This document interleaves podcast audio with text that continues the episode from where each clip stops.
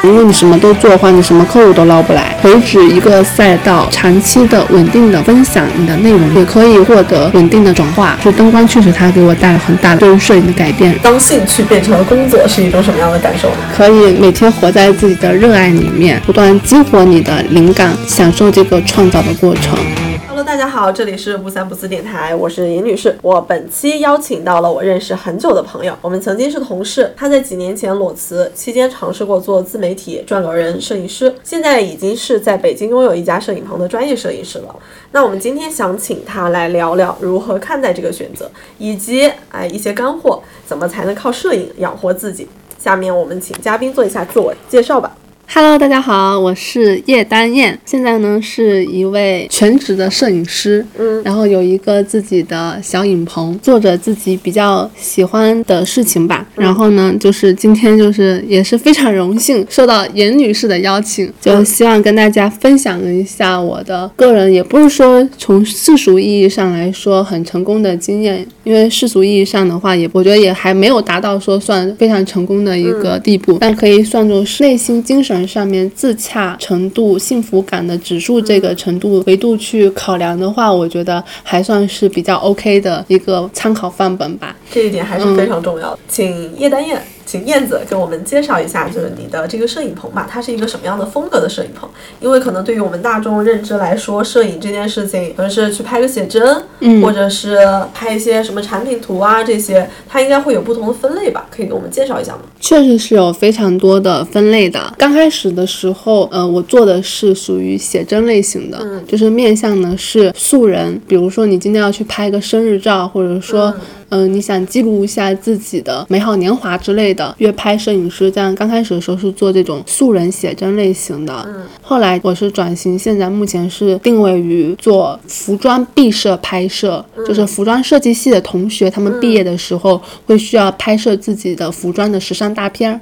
然后还有就是留学作品、服装留学作品集的拍摄，服装设计系同学们要去申请国外的艺术类院校，他们需要去递交自己的作品集。嗯，然后还有一些商拍类型的服装品牌，或者说是一些饰品品牌，他们在要面向市场的时候，也会需要照片展示，对，去展示他们的这个产品。就是目前大概是定位于这样的一个一个赛道吧。对，哎，那除了你刚才提到的写真，还更细分的毕设这些的拍摄，还有一些其他的摄影的赛道，可以给我们介绍一下吗？其他赛道，有的人是做。胶片摄影，有的人是做宠物摄影，有的人是做产品摄影，有的人是做汽车摄影，就是有，其实就是非常非常细分的领域。对对，有非常多不同的领域。嗯，那你现在为什么是选择了做毕设这一个看起来其实是非常小的一个赛道？选择这一块呢，也不是说就是一开始就想好去选择这一块的，而是在自己不断的探索和发展的过程当中，就不断的去摸索得出的一个结论。就是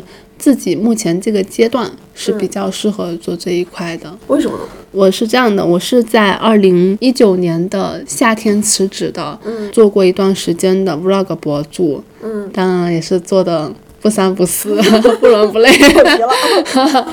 然后，嗯，然后也在写软文，就跟之前的职的工作相关，写一些商业软文，也在做一些。就是写真类型的，也有一些零星的客户。嗯，然后当时就有一个客户，他就是想要找我拍摄一组棚拍的，他想要拍摄的是模仿名画的那种风格，但那个需要棚拍嘛。嗯，但是我当时是还没有任何的灯光基础的。嗯，现在回头看来，那个他发的那个参考图其实也算是不难的。嗯，但是我当时就是没有信心去拍摄这个，然后我当时就想，我这个是有短板的，我有局限的，而且。确实不会用灯光的话，它对我的局限性会很大。嗯，摄影其实也是一个用光的艺术。是的，是的，用光的艺术不仅是用光线的艺术，也是个把钱用光的艺术嘛。然后呢，就是当时我就想着，我有这个短板，我就得去学。所以我当时就去问了一下我身边认识的摄影师，去学这个灯光呢，有没有认识的老师教嘛？他就给我推荐了后来去学习的这个老师，当时是去连云港学习了一个月时间，然后那个老师他拍摄的这个风格就是属于商业摄影，然后时尚摄影这一块，拍摄水平技术和教书的水平上都非常牛逼嘛。嗯，就是学完之后，当时我有拍了一个毕业的作品，就是时尚类型的毕业作品。这个作品我后来有发在小红书上面，接到了第一个客户想要去拍摄。他的毕业作品，嗯，当时其实谈的价格也是蛮低的，但是呢，他让我有了第一个服装毕设类型的课片，这样的话，一个实践的机会吧，把学以致用了。对对对对对，就当时还是蛮兴奋的。现在回头看来，其实那组作品的瑕疵还是比较多的。但是作为第一个时尚类型的片子的这个客片，我觉得还是整体上还是比比较兴奋的，客户也是蛮很满意的。嗯，就是说我自己现在回头看来，就是有有一些瑕疵，但是其实当时的话，就是他去完成他的毕业的答辩啊，这些是完全没有问题的。嗯。然后有了这组作品之后，后来又遇到了我现在的合作伙伴，嗯，因为他也是影棚的一个租棚的客户之一，他当时有一些也是需要去找这种服装毕设类型的拍摄这种类型的摄影师，他正好也看到了我的第一组客片，然后呢，我又有自己的影棚，所以呢，他就开始跟我进行了这个合作，嗯，合作一段时间，包括我自己也慢慢也有接到一些，你释放什么信号，发出什么作品，那你就会吸引来同类型的客户。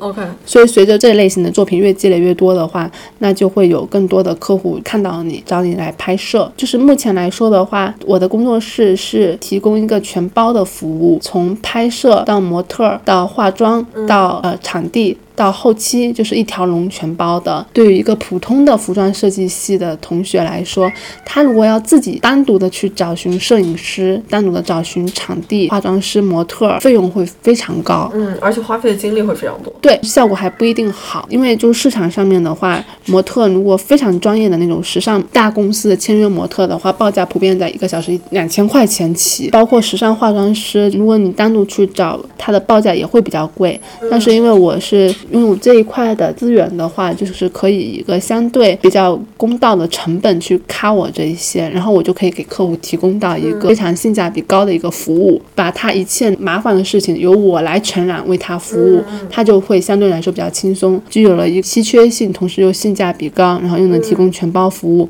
所以找你拍摄这一块的客户也会越来越多。相对我来说，也是我的一个不可替代性价，所以就慢慢的摸索，然后就就目前这个阶段定位在做服装毕业的拍摄、留学作品拍摄和一些商拍，包括商拍也是提供全包服务，能够把我的稀缺性，呃，来换取我这个发展的一个可能性吧。一是赛道它其实比较稀缺，而且算是更精准和小众了。嗯，然后那你提供的服务对于他们来说也是非常需要。对对对对对，就是越小众，你能洞察到他们的需求越精准，可能是的就是越能够抓住他们。是的，而且包括你说这个小众，其实每一个领域你觉得它小众，但其实它每一个领域都是有非常大量的客户和非常大量的需求的。嗯，你只要能够垂直这个赛道，能够服务到最好的话，那你能够在这个非常小众的赛道的背后挖掘出一瓢饮来的话，嗯其实也就还不错了。精准其实是现在我们聊的越来越多的一个话题。是的，是的，特别是你自己在创业实践的过程当中，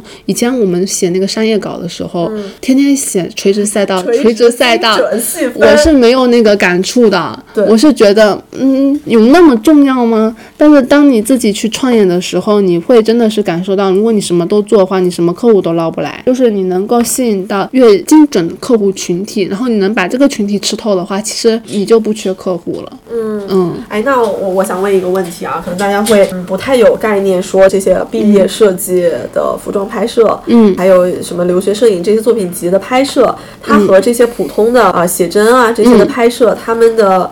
区别在哪儿？包括刚才其实你提到了，你要提供的服务是不一样的。嗯那它的客户的客单价价值这些会有什么区别呢？这个区别是非常大的，就是就是完全两个不同的领域嘛。素人写真类型的，那你的唯一要义是把你的客人拍好看。如果你是拍这种时尚类型风格的照片的话，那你需要一个是要突出他们的服装，我们的重点其实是拍摄他们的服装，展示他们的服装。找来的模特也是为了展示这个模服装的，重点的不一样。在拍摄上面，你需要有创新性，每一组照片我都是需要去给客户定制拍摄方案和妆造方案的，独一无二较没有套路的去为客户进行一个设计，对，更加的具有创意性。包括你说到的这个价格的话，肯定时尚类型的拍摄。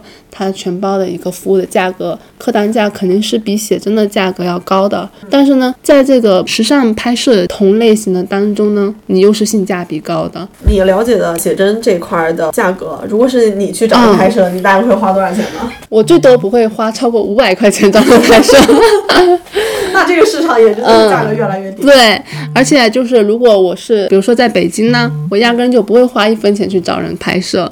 嗯，我只会去找我认识的摄影师的朋友来给我互免拍摄。OK。嗯，然后如果我是去外地旅行或者说出国旅行的话，我可能会花个小几百块钱找人给我拍摄留念一下。对，但是如果价格再超过。大几百超过一千块钱的话，那我可能就不会去选择它了。那么换位思考的话，其实也能理解为什么写真的市场越来越内卷了。嗯，因为现在人均都是摄影师，每每个人都有手机，每个人都有相机。对于写真来说的话，其实客户也并其实并没有那么强，对他感知到说你的这个服务有多么的特别。对，嗯，然后你拍的。呃，技术，然后你拍出来的效果没有办法很直观的让他知道说你比别人真的好了特别多，愿意特别多的钱。对的，对的，是的。如果你专门做写真这一块的话，限制性还是比较大的。这只是说对我自己个人啊。嗯。但如果你写真做的很好，你吸引到很多客户群，你垂直于某一个，比如说少女风格，或者说垂直于做环球影城约拍，然后你能吸引到很多的客户的话，那也是完全 OK 的，也是也是非常好的。垂直要细分。对对对对对对对，就是不论如何，你要结合自己的优势，结合市场的稀缺性，然后你一定要找到一个人无我有，人有我特的赛道。这样才能有一个持之以恒的一个正向的反馈和发展的路线。嗯，那我刚才其实对。燕子的一个摄影的定位，嗯啊，有了一个大概的了解。那我们说回到他转行这件事情啊，嗯嗯，其实当时燕子算是裸辞，对吧？对对对对，我是觉得还是蛮有意思的一件事情。呃，来跟大家介绍一下你的职业经历。裸辞之前呢，我就是和严女士是同事，同一个部门的，但是我们可能写的稿件会会有一些区别。对，相当于是记者和编辑的这个岗位。对对对，当时呢，我们会去采访很多内容行业做到。非常 top 佼佼者领域的人，博主 KOL，及包括我是还会再采访一些在商业领域上面崭新的一些新冒出来的成功的案例背后的操盘手这样子一个工作，所以呢也会接触到很多领域的优秀人士，那他们的一些观点啊，肯定也是会在潜移默化当中影响到我的一些选择的。就比如说我当时在辞职之前采访的最后一位，他是属于抖音的美食类的博主，他当时就给我分享过他的一个经验，他当时呢也是做到还蛮多粉丝的吧。那他当时就有跟我分享说，如何去做当下的选择。如果你不会做选择的时候，你就拉长时间维度，拉长到三年、五年之后的维度，你来看现在自己那时候你想成为什么样的人，你想过什么样的生活，那么你当下。该做什么样的选择，你就明白了。这些都会对我的选择有一些影响吧。越来越随遇而安。这个遇呢，就是你的内心的欲望，内心最想做什么事情，追随你的这个欲望去做选择。看起来很难，但其实也不难。不要去顾虑太多。其实我觉得很多时候是在一种内耗当中，想太多错太少吧。对你就是去做就行了。当然不可能一帆风顺，但是你会不断的去探索试错，然后你慢慢的牵引到一条适合你的那一条道路上面来。我本来期待的是说，哎，你做了多少的呃博主的采访，然后他们有一些什么成功的方法论，对你后来的。对，对你后来的这个职业是有一些帮助的，然后你摸透了多少平台的规则，对你是有帮助的。但其实你你说的。地方有提醒到我，因为我们那个时候算是内容行业的一个黄金时期嘛。呃，虽然是公众号的一个末尾吧，二零一八、二零一九的时候，其实是抖音这些新的平台在起来，然后我们有机会能够接触到一些平台的人，他们去聊说，呃，现在平台是一个什么样的机遇，是可以给一些什么样的创作者一些啊机会。然后我们也能看到一些非常草根的人，他们是真的可以就是在呃平台上发挥自己的长处，把自己的一些特点去放大，嗯，然后慢慢的变成了一个被他人关注到的这样的人，在以前的时代其实是不太能想象的。是，嗯，然后他们给我们呈现了更多的人生的可能性吧，也，嗯，对，确实是一种潜移默化的影响。嗯，你刚刚说的那一点也是的。当然，我们采访过的那一些 KOL 都是靠这些平台抓住风口期，一跃而起，一炮而红，嗯，然后走上人生巅峰型的案例。但其实对我这样的一个。素人来说的话，其实抓住这些平台，运用好内容的规则，嗯，运营你的这些平台的话，也可以做到低成本创业。嗯，低成本获客。对，低成本获客，低成本创业。比如说我在小红书上面，目前就是两千多个粉丝，在抖音上面啊，也就七千多个粉丝，量级非常小的。但是垂直一个赛道，长期的稳定的分享你的内容的话，也可以获得客户的。稳定的转化其实是一个很好的机会。哎，那现在像小红书和抖音来的客户，在你的总客户里面占比大概有多少？小红书的占比的话，大概会占到百分之七十左右，那还是蛮高的。抖音就不说了，嗯不过确实，抖音和小红书它的就是流量分配也是有一些区别的。是嗯，如果大家同时玩这两个平台的话，也会有一些明显的感觉。小红书上，如果你的词内容更精准，你是可以在很低的粉丝的情况下去触达到一些想要。的人的，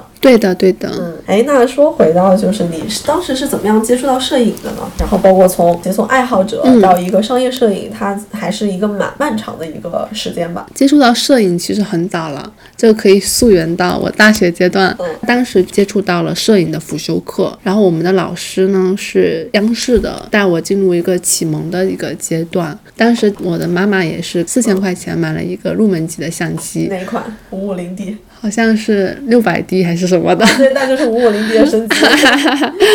对于当时来说的话，很不错了，所以我就可以有更多的实践机会。实践还是非常重要的。第一份工作呢是文案策划的工作，我也会运用我的一些摄影的技术为公司创造附加的价值，可能算是一个懵懵懂懂的种子种在了你的心里。那什么时候开始想说我把摄影作为一个赚钱养活自己的职业？到了我二零一九年夏天的时候。裸辞之后嘛，当时其实也并没有说我要是去做摄影师，我才要去裸辞的，而纯粹就是因为工作岗位进行了变动，我要做的事情和我比较擅长和喜欢的事情产生了比较大的变化。个人觉得我就不适合再继续在这个岗位上工作下去了，所以就想辞职一段时间，放松一下自己。二零一九年疫情之前的时候，行情还是比较好的。在裸辞之后呢，我就开始了一段既做草根博主。也在接一些软文，那一边旅行边摸索，分享 vlog 非常的零散，没有一个主线的系统，它并不是一个能够持续的持续陷入 vlog 博主的尝试，就 pass 掉它了。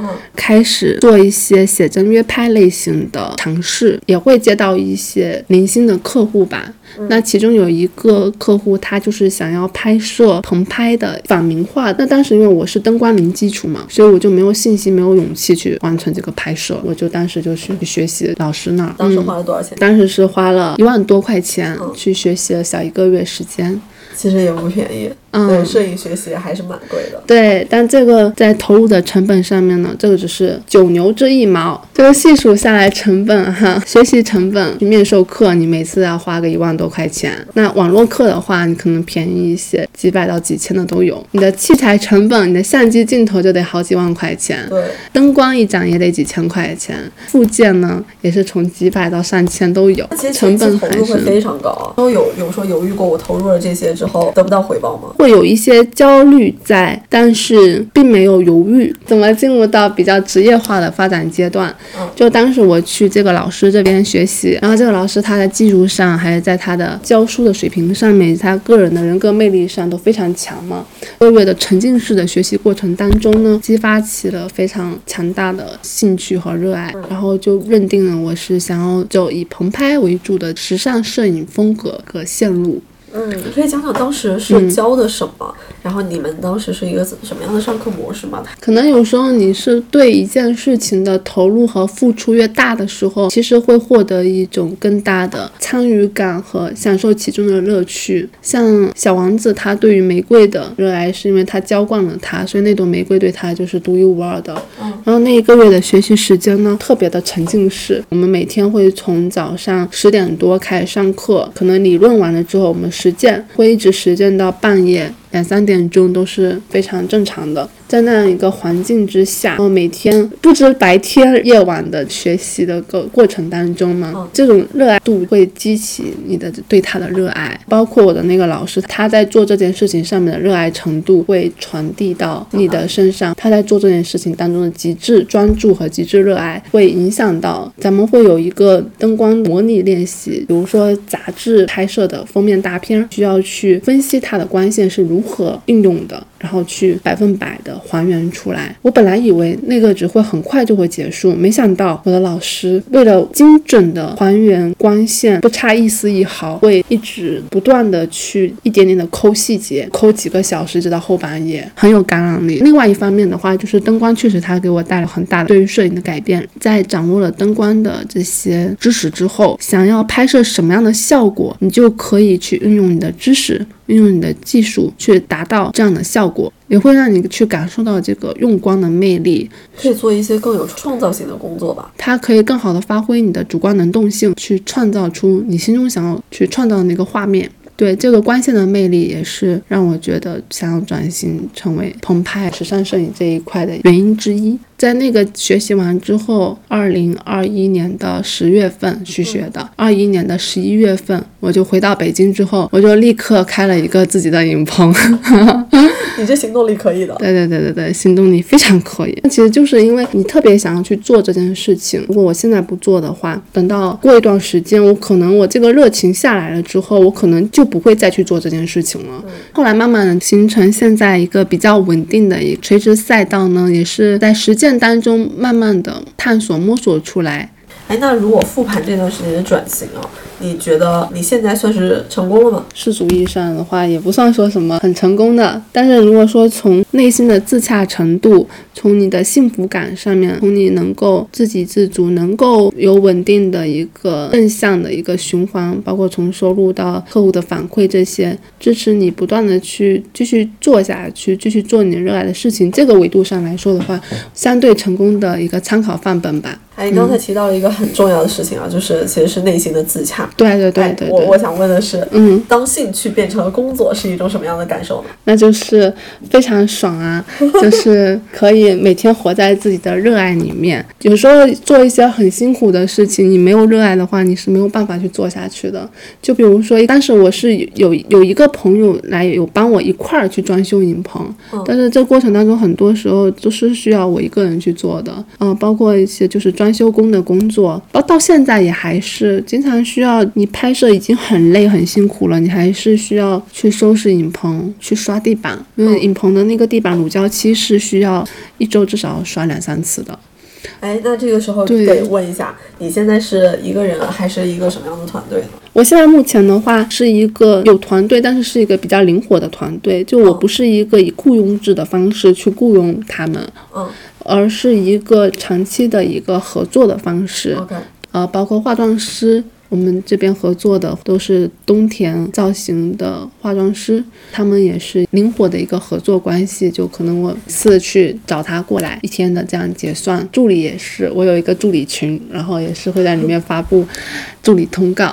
对对，但多数情况下还都是只有你一个人。但是其实每次干活的时候，我们是一个团队一块干活的。但只是刚才你提到一些装修啊，然后打扫啊，这整理这些，还是只能你一个人来。大部分情况下，前一段时间我彻底收拾影棚，从晚上收拾到了第二天凌晨早早上，后面九点多客户过来之前，我才收拾完毕。就现在有很多这种特别辛苦的事情吧，如果你没有对于这件事情的一个热爱，你是没有办法去支撑。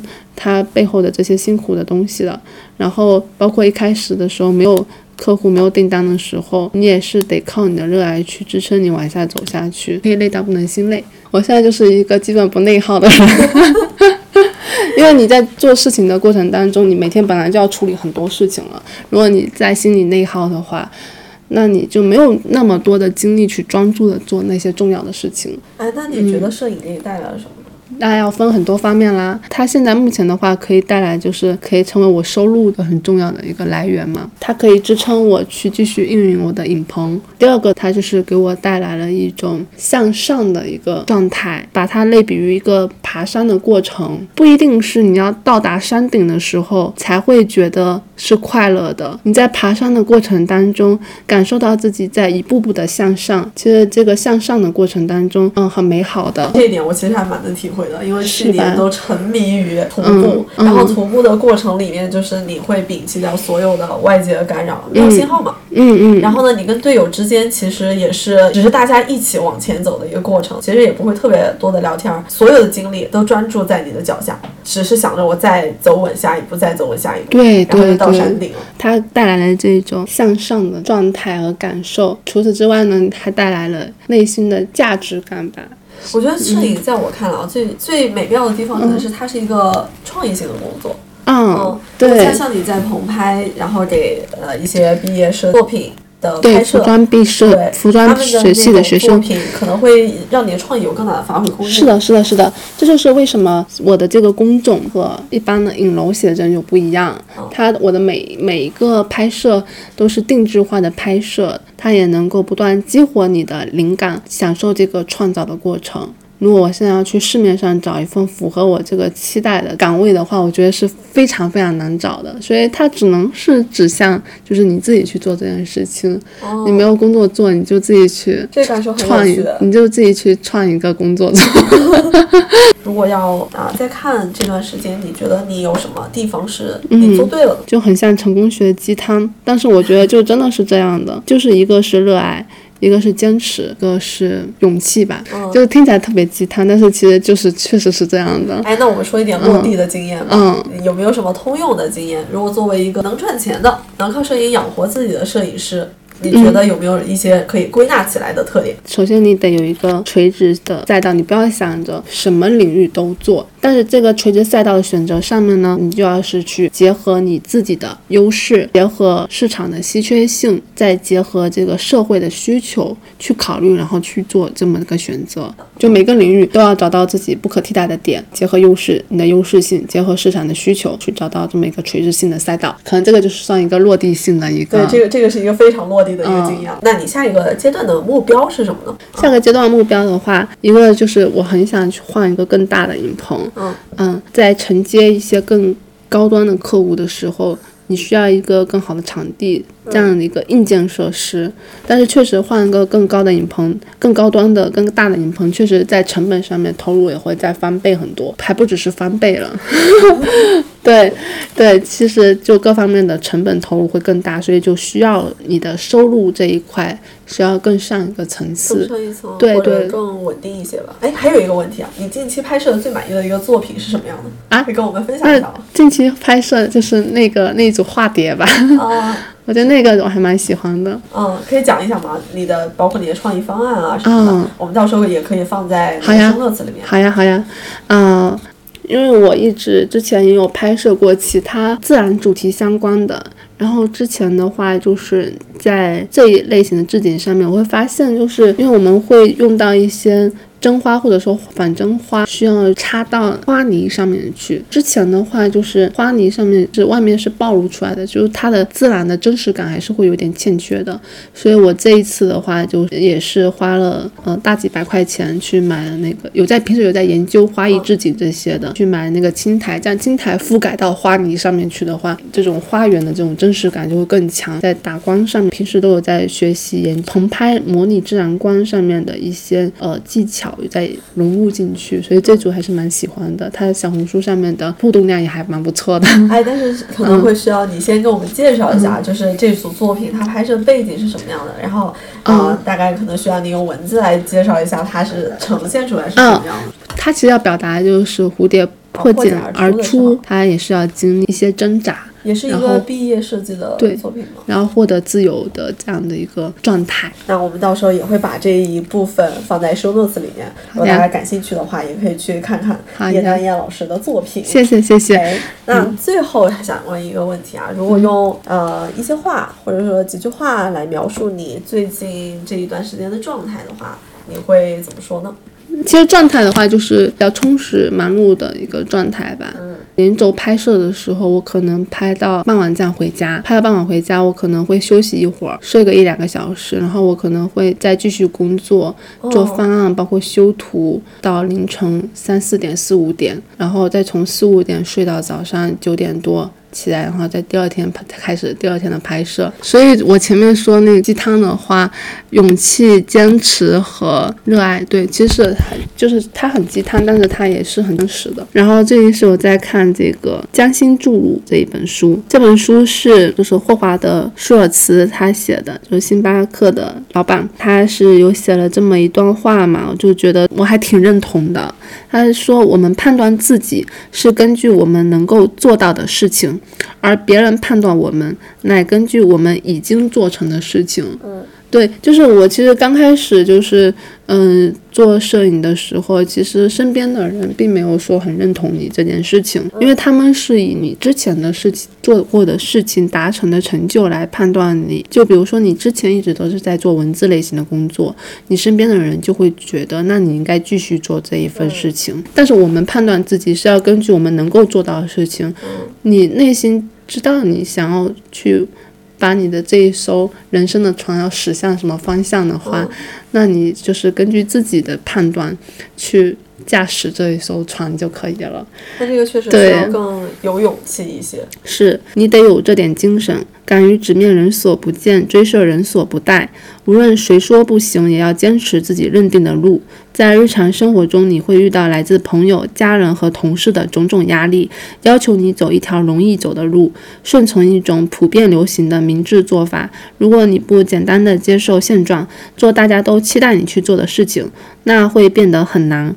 然而，当你真的吃准了，在你的自己内心，在你的梦想中，你觉得有把握，就必须去做能使自己的见解成为现实的事情。追寻自己道路的过程当中，很多声音，对，会有很多声音，他们他们是用爱包裹的，但其实是对你的一种限制。因为我们在去寻找说我们自己想要做什么事情的这个过程里面，肯定是不断的与外界的声音去博弈，包括也和自己内心的想法去博弈的。嗯啊，这个过程注定是很难的。但是也希望大家能够早一点，或者说是慢慢的，可以摸清一些方向吧。对这个过程它可能不会非常快，但它也许是一个一点一点慢慢可以看到一些成果。做事情还是那样知道你做这件事情你是为了什么，有目的性的去做事情。嗯，听了燕子老师的分享，其实最大的感触就是，呃，可能更坚定一些去做自自己的选择吧。就是你把时间线拉长之后。哦，你会慢慢的看到成果的。如果只看短期一年两年之内，如果没有得到一些结果，自己心里心里会慌。但那个时候就是沉下来，更多和自己对话吧。过了那个节点之后，它就会以非常快的速度生长起来。那我们今天的节目就录到这里啦。然后最后打一个广告，如果大家对燕子老师的经历感兴趣，或者对他的摄影棚感兴趣，想跟他呃约一些商业摄影，然后也欢迎加入我们的听友群，然后我们也会邀请燕子老师进群，到我们的微信万能的仔可以一起讨论。然后也可以报名成为我们的嘉宾。那么今天我们的节目就录到这里了，感谢燕子老师。感谢严老师，严女士，感谢严女士。好的，那我们下期见。好的，拜拜拜拜